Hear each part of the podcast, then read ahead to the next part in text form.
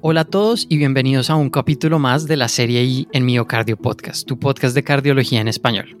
Hoy traemos el segundo episodio en conjunto con Women as One. En el primer episodio nos encontramos con la doctora Katia Bravo y en este episodio vamos a estar hablando sobre aspectos importantes en las relaciones que tienen los médicos con la industria farmacéutica y de dispositivos.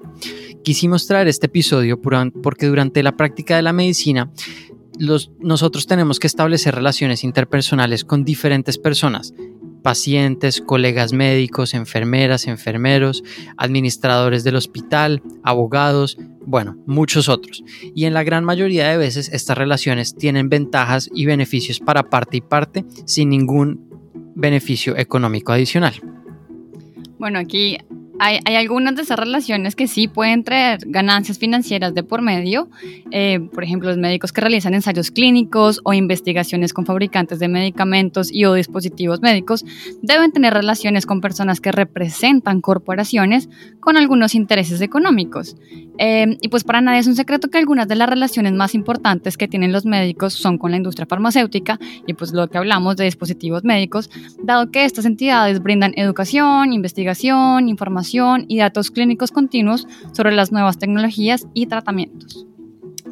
Sin embargo, como estas relaciones tienen ganancias financieras secundarias para lado y lado, estas deben estar regidas por ciertos principios entre los que se encuentra en primer lugar el bienestar para los pacientes. Sin embargo, para discutir un poco más sobre este tema, quisimos invitar a la doctora Carla Agatielo, la doctora Gatielo trabaja como cardióloga intervencionista y es coordinadora del programa de eh, reemplazo valvular aórtico por catéter en el Hospital Italiano de Buenos Aires. Y queremos que la doctora Gatielo nos ayude un poco a entender este tema. Bienvenida, doctora Gatielo, y mil gracias por acompañarnos. Muchísimas gracias por la invitación. Es un placer estar con ustedes un 25 de mayo. Eh, para nosotros es un día feriado, así que tenemos tiempo de charlar. Ay, muchas gracias. gracias por aceptar nuestra invitación y por todo el trabajo que se encuentra realizando en Argentina. Yo creo que es la primera doctora argentina eh, que tenemos en el podcast, entonces muy bienvenida. Y quisiera empezar preguntándole por su trayectoria como cardióloga intervencionista en un hospital latinoamericano. Sé que hay muy pocas, ¿no? Sí, de hecho las, las cardiólogas intervencionistas en el mundo en general somos una minoría, en menor del 4%, en Latinoamérica ese número aún es peor por lo cual básicamente estamos inmersas en una subespecialidad básicamente de hombres eh, y somos pocas si nos conocemos y gracias a las relaciones que tenemos unas con otras estamos haciéndonos más visibles, ¿sí? Eh, eso es lo bueno de, juntarse. Eh, mi formación es como cardiólogo intervencionista, yo la hice en Francia con el profesor Alain Crivier, que es el que desarrolló la técnica TAVI, que es el reemplazo valvular aórtico percutáneo en el año 2002-2005. Hice todo mi fellowship allá, eh, mi residencia de cardio yo la había hecho en Argentina, volví al país y eh, arranqué a armar un, programa de eh, patología estructural en el Hospital Italiano de Buenos Aires. Hoy en día mi dedicación ahí es full time. Increíble y qué bueno, qué bueno tener esta serie con Women as One para precisamente traer a la luz esta diferencia que es algo que nuestra generación y la generación que nos sigue tenemos que cambiar y reducir estas diferencias. Entonces, muchas gracias por acompañarnos, doctora Gatielo. Eh, y la segunda pregunta era, como, como este episodio hace parte de nuestra serie con Women as One, ¿nos puede contar un un poco cómo llegó a formar parte de esta organización y qué beneficios le ha traído esta colaboración a su vida profesional? Sí, la verdad, eh, Women One es una manera de hacer una red de mujeres intervencionistas y de mujeres en medicina. Nosotros, desde el lado de, del, SOLASI, que es la Sociedad Latinoamericana de Cardiólogos Intervencionistas, y del Colegio Argentino de Cardiólogos Intervencionistas, yo coordino lo que es MIL, es Mujeres Intervencionistas Latinoamericanas, que engloban a todas las mujeres intervencionistas que están en Latinoamérica, y esto fue una inquietud que surgió a partir de leer un paper en el 2017, en donde decían por qué hay tan pocas mujeres en cardiología intervencionista. Y un poco desglosaban las razones en una encuesta que había hecho en el europeo, en el Congreso Europeo. ese paper estaba liderado por Capranzano y colaboradoras. Y yo pedí autorización para replicar esa encuesta dentro de Latinoamérica, así como nos dimos cuenta que teníamos los mismos problemas que las europeas y básicamente los mismos que las americanas, en donde hay pocas aplicantes a esta especialidad, hay pocas oportunidades de formación, de hecho yo me formé en extranjero, y eh, eso no mejoró con el transcurso del tiempo. Eh, después vino Woman as One, en el 2019 nos juntamos en París, que fue un poco la, el kick-off, el meeting donde éramos 50 intervencionistas de todo el mundo, que éramos un poco las mismas que nos veíamos en todos los congresos, para intentar ampliar esta red. Eh, porque hay mujeres intervencionistas, muchas están escondidas en salas de hemodinamia y no tienen tanta accesibilidad a educación médica, a ir a congresos, a, grants, y realmente ese era el objetivo de Mil y que se eh, emparentaba perfectamente, machaba perfectamente con el objetivo de Woman as One. Así es como empezamos esta, esta join de trabajar en conjunto Latinoamérica con Woman as One. Qué, fabuloso. Y esto también hace parte, este podcast también hace parte de esas iniciativas en las que queremos, en el que queremos que más mujeres y más cardiólogos eh, tengan acceso a educación y pues que conozcan a personas con la trayectoria que, por ejemplo, usted tiene, doctora. Y entrando ya un poco en la discusión que nos reúne hoy, ¿nos puede contar cuál es su experiencia con la industria y cómo se creó esta cercanía entre su práctica clínica y la industria? Sí, eh, realmente es algo que a, uno en la universidad no nos enseñan, y tampoco nos enseñan esto en las residencias y tampoco en los fellowships. De hecho, mi relación con la industria data desde la residencia. Yo a mí me encantaba, me encanta hacer investigación clínica y de hecho la unión o la, o la llegada a la industria a través de trials de investigación, trials multicéntricos cuando era residente y de esa manera empecé a ver el mundo de la industria no como algo hostil ni algo malo, sino como algo que colabora con la educación médica y con la investigación. Después me tocó, dentro de mi fellowship en Francia, también estar ligada a la investigación fase 1, o sea, la investigación desde el animal al, primer prototipo, con, la válvula percutánea, que fue la primera válvula en el mundo, que fue la, válvula Crivier Edwards, que era un prototipo, y un poco vi cómo era el mundo de eh, la industria de dispositivos médicos, que también es, es, es, una cosa más compleja que también la industria farmacéutica. ¿Por qué? Porque ya uno habla ahí de riesgos y en cualquier agencia regulatoria que autorice eh, cualquier trial o investigación que insuma un dispositivo que va a quedar implantado en un paciente son investigaciones de alto riesgo, ¿sí? están catalogadas como investigaciones de alto riesgo. Entonces ahí hay todo otra cuestión que es, obviamente, por la beneficencia del paciente, que es uno de los principios éticos que uno tiene cuando hace investigación, el de beneficencia y el de no, maleficencia, o sea que no, no hacer mal al paciente, sino eh, ofrecerle un dispositivo nuevo o ofrecerle una técnica nueva, eh, habiendo pasado las etapas de investigación preclínica con absoluta rigurosidad en lo que es la aprobación de ese dispositivo, ¿sí? Y básicamente eso, los médicos solos no podemos hacerlo. Necesitamos siempre la colaboración y necesitamos el fondo de la industria que o cree en el invento que uno hace o magnifica el invento que uno tiene, pero uno solo no se puede hacer esto, se necesita de la industria. 100% de acuerdo, creo que tenemos claro que la relación entre los médicos y la industria es una que se, se, retroalimenta a sí misma, en donde la industria fomenta innovación, fomenta desarrollo en investigación a partir de ideas que pueden salir de médicos y que luego deben ser desarrollados a través de ingeniería, inyección de capital y luego devueltas a los médicos para ser evaluadas en escenarios reales. Entonces es una relación que va y viene de lado y lado. Eh, además de estos beneficios, ¿qué otras cosas positivas se pueden extraer de la colaboración entre médicos e industria? Bueno, en esta pandemia vimos mucho esa relación y creo que se vio potenciada porque toda la, la imposibilidad de ir a congresos, a ver innovación, a ver eh, cuestiones nuevas. Nosotros viajamos de Latinoamérica, viajamos a congresos en cardiología intervencionista, al EuroPCR, al TCT, que son grandes congresos donde uno se nutre de información. Eso que la industria apoya en este tiempo de pandemia, la manera de poder mantenernos con educación médica no solamente es leyendo papers, sino a través a través de webinars que son, son apoyados y que son eh, por la industria. Y es la manera de conectarnos. Creo que la industria y, la pandemia hizo que nosotros, por lo menos en Latinoamérica, que nos es más complejo viajar por una cuestión económica, eh, nos acercó a especialistas de todo el mundo y a poder intercambiar opiniones con especialistas que en otro momento hubiese sido mucho más difícil llegar. Que creo que es positivo por todos lados. Estoy completamente de acuerdo con los, con los congresos. Aquí nosotros tuvimos en el primer episodio de, de las series y al doctor Granada, quien es el director del, del congreso de TCT.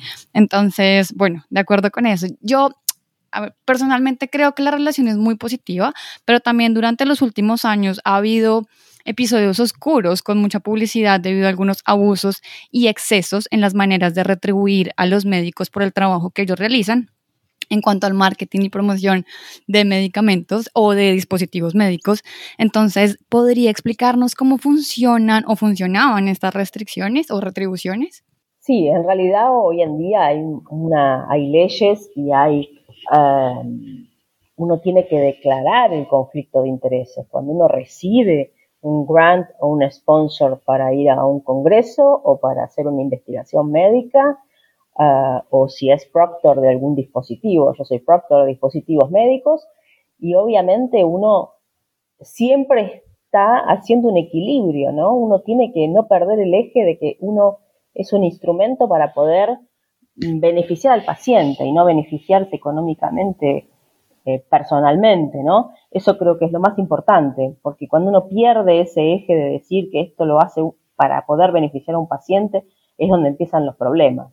Eh, nosotros, yo básicamente estoy en un, hospital que está aprobado por la Joint Commission Internacional, por lo tanto nosotros tenemos que declarar si, si somos eh, para un congreso, eh, tenemos limitaciones de sponsoreo anual, y tenemos también limitaciones en cuanto a, eh, por ejemplo, si, si enviamos protocolos a, nuestro comité de ética local o a nuestra, a nuestra agencia regulatoria local, si hacemos una investigación médica, tenemos que explicar dónde sacamos los fondos, qué vamos a hacer con los fondos y realmente poder trazar el, el, proyecto que sea en el tiempo y explicar al final del proyecto qué hizo con los fondos que uno recibió.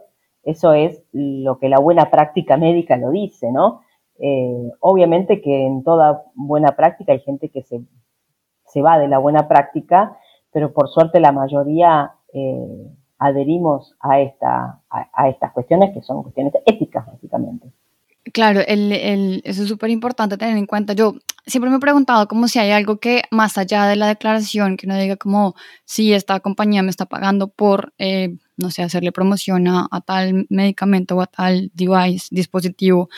Em, si hay como algo más estandarizado a nivel global en el sentido que, no sé, si yo quiero hacer un, clinical trial o un trial, eh, haya como una guía que diga, bueno, normalmente se le paga 10% al médico, 15% al médico o algo también con los dispositivos médicos. Em, me siento completamente ignorante en ese tema, entonces por eso pregunto. O sea, hay, eh, cuando uno tiene un, cuando uno hace un proyecto de investigación, está totalmente estipulado el monto, el monto que va para la investigación, el monto que va para el comité de ética, el monto que va para eh, hay un monto de una, de, que, que, el, sponsor afronta, que es una aseguradora, por si el paciente tiene alguna cuestión de evento adverso que tiene que cubrirse.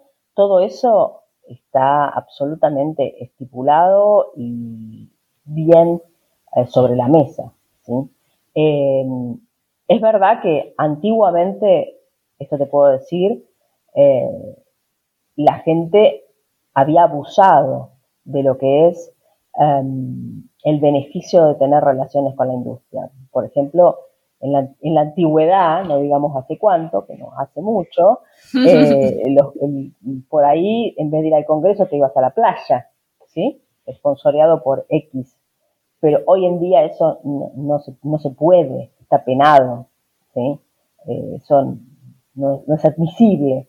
Eh, hoy en día la industria está penada si hace eso y, los médicos también estamos penados si, llegamos a tener ese tipo de conducta. ¿sí? Por eso uno realmente se ampara en, cosas que son eh, muy regladas, muy regladas, eh, y también un poco porque uno, eh, yo creo que no hay nada, de, hay algo de lo que no se vuelve, que es cuando uno pierde la confianza, o sea, si tu paciente pierde la confianza porque cree que vos estás sesgado por un beneficio económico, creo que de eso no se vuelve, ¿sí? Yo he hecho investigación clínica fase 1 en Francia, en el cual yo tenía que explicarle a un paciente francés que íbamos a, a utilizar un dispositivo que era la primera vez en el mundo que utilizábamos ese dispositivo, que había pasado la prueba clínica, la prueba preclínica en animales, pero que no sabíamos, estábamos probando, haciendo un feasibility, que era el primer trial, y realmente eh, la gente no lee, la mayoría de la gente, el país que sea, no te lee el consentimiento informado de 10 hojas cree en lo que el médico le está diciendo. Por eso es tan importante que uno trate de estar lo más distante de, ese interés, porque el, paciente confía en lo que le dice el médico. Sí, absolutamente. Creo que es clave ese punto de recordar cuál es la labor de uno como médico, más allá de la importancia de avanzar el campo. Eh, lo primero y lo primordial siempre va a ser traer el mayor beneficio posible a los pacientes y creo que es un punto importantísimo a recordar como punto para llevar de este episodio. Eh, yo quiero saltar un poco de tema ahora y pasar al contexto de la investigación financiada por la industria. Una duda que a mí siempre me ha quedado es, yo hago un ensayo clínico patrocinado por la industria, pero ¿quiénes, terminal, ¿quiénes al final son los dueños de los datos recolectados? ¿Cómo se establecen estos, este tipo de acuerdos? Eh, el acuerdo es, o sea, generalmente cuando uno hace un proyecto de investigación, lo que es eh, la, declaración ética del, proyecto, uno define estrictamente por leyes, en, Argentina tenemos la 1480, que es una ley, la disposición del ministerio en donde vos tenés que eh, asegurar que los datos van a estar resguardados, que, le, la anonimidad de los datos van a estar resguardados y que cualquier avance o, parate en el, proyecto va a ser informado el paciente y que el paciente es el dueño de los datos. O sea, el paciente puede irse en cualquier momento de, la investigación eh, y esos datos son resguardados. ¿sí? Eh, eso es algo que se estipula y que se escribe eh, en el proyecto inicial de cualquier investigación, que es eh, protección de datos, eh, anonimidad de los datos, uno tiene que estipular dónde está la base de datos, si es una base secundaria, si es una base hospitalaria, quién tiene acceso a esos datos y qué vamos a hacer con esos datos. Todo eso se, se escribe antes de arrancar cualquier investigación médica. Y ahí también se determina por cuánto tiempo se, la industria va a tener, la, compañía eh, patrocinadora del estudio va a tener acceso a esos datos. Sí, en Argentina eh, los datos, uno tiene que guardar los datos de un paciente que está en una investigación médica por 10 años, esa obligación por ley. Eh, obviamente, cada hospital, nosotros tenemos por ejemplo, en el hospital italiano tenemos historia clínica electrónica eh, y a las investigaciones básicamente las hacemos con bases secundarias, o sea, son, son accesos permitidos que nos permite el comité de ética acceder a X número de pacientes para, de acuerdo a nuestro cálculo muestral para nuestra investigación eh, y el investigador principal es el cual tiene toda la responsabilidad de resguardar esa información en forma anónima eh, garantizar que sea eh, respetado todo esto, ¿sí? Básicamente el médico o el, investigador principal es el que es el que tiene la potestad de resguardar la información de, todos los pacientes. Bueno, queda muy claro. Eh, y saltando al, a las retribuciones como tal, nos gustaría saber cuáles retribuciones se consideran adecuadas y cómo es el proceso para declararlas abiertamente. Sabemos que más del 80% de los médicos tienen una relación con la industria y que la transparencia es una herramienta para tener un control estricto sobre estas relaciones. Sí, como te decía, eh, la mayoría de nosotros declaramos conflicto de intereses cuando hacemos investigación, cuando hacemos presentaciones de lo del, tema que fuere, eh, eso se declara abiertamente. Eh, se declara al punto de decir si es un sponsoreo por un grant de investigación, si es un sponsoreo por una beca de, un congreso o por un viaje para un entrenamiento o por un proctorship.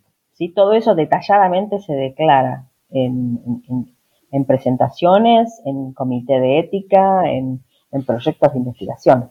Ok, ¿y hay algún ente regulador sobre estas, estas prácticas? ¿Quién, ¿Quién se encarga de decir como, bueno, aquí se está pasando la mano, aquí va bien?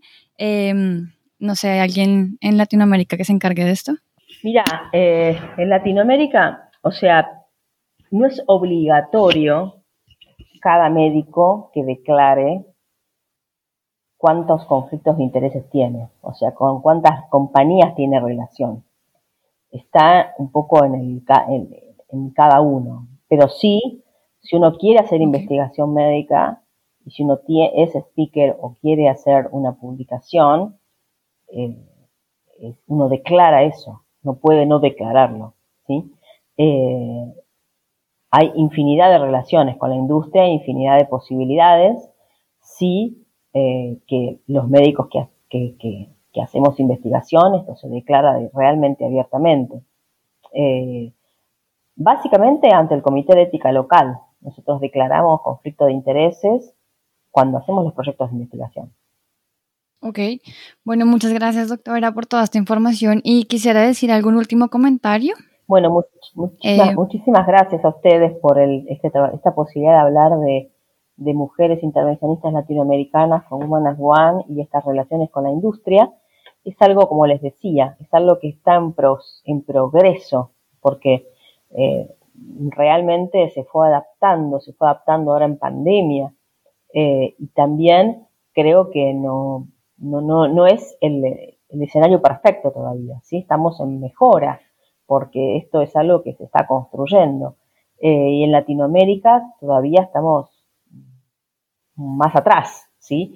Los americanos tienen muchas más limitaciones, tienen muchísimas más cosas que no pueden hacer con la industria por una cuestión de conflicto. Nosotros estamos un poco todavía no en la vieja ola, pero en, un momento un poco más estricto, que es bueno para la relación con la industria. Me refiero a eh, transparencia de relaciones, eh, pero sí es algo que es, es, necesario. Es necesario transparentar y es necesaria la industria para el progreso médico de todos nosotros en cada una de sus áreas.